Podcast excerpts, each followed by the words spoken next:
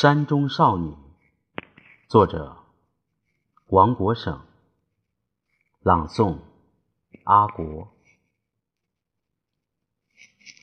少女心意到了山中，就成自然的孩子了。她带着妹妹上山，找到了外婆的菜地。绿莹莹的菜地，萝卜露出半截雪白。他和妹妹弯下腰，拔呀拔萝卜。浑圆玉润的白萝卜是两脚是泥的少女的战果。少女钻进竹林，就再不想出来。她让妹妹叫来叔公，给他们砍两只竹子。一根青青翠竹握在少女的手中。让他感觉自己就是个美女战士。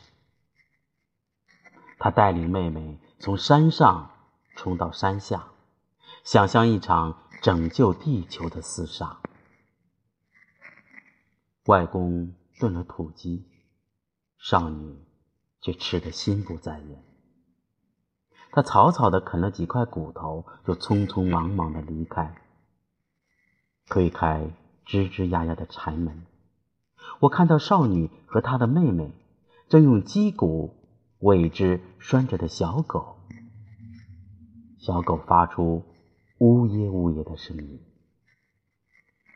回到山中的少女和牛也成了朋友，他们不惧牛粪的冲天气味，一把草又一把草，不厌其烦地递到小牛的嘴巴。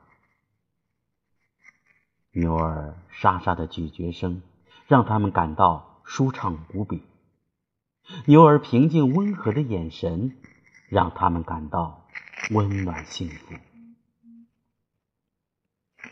山中少女好奇山里的一切，天不明就此起彼伏的鸡鸣，忙前忙后从不疲倦的外公外婆，背着装满年货的背篓。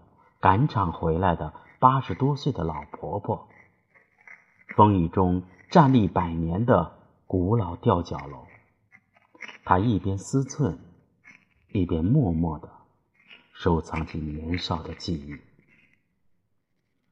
山中少女出生在桑城，她喜欢湘西的山山水水，留恋这个叫枫香湾的山村。山村。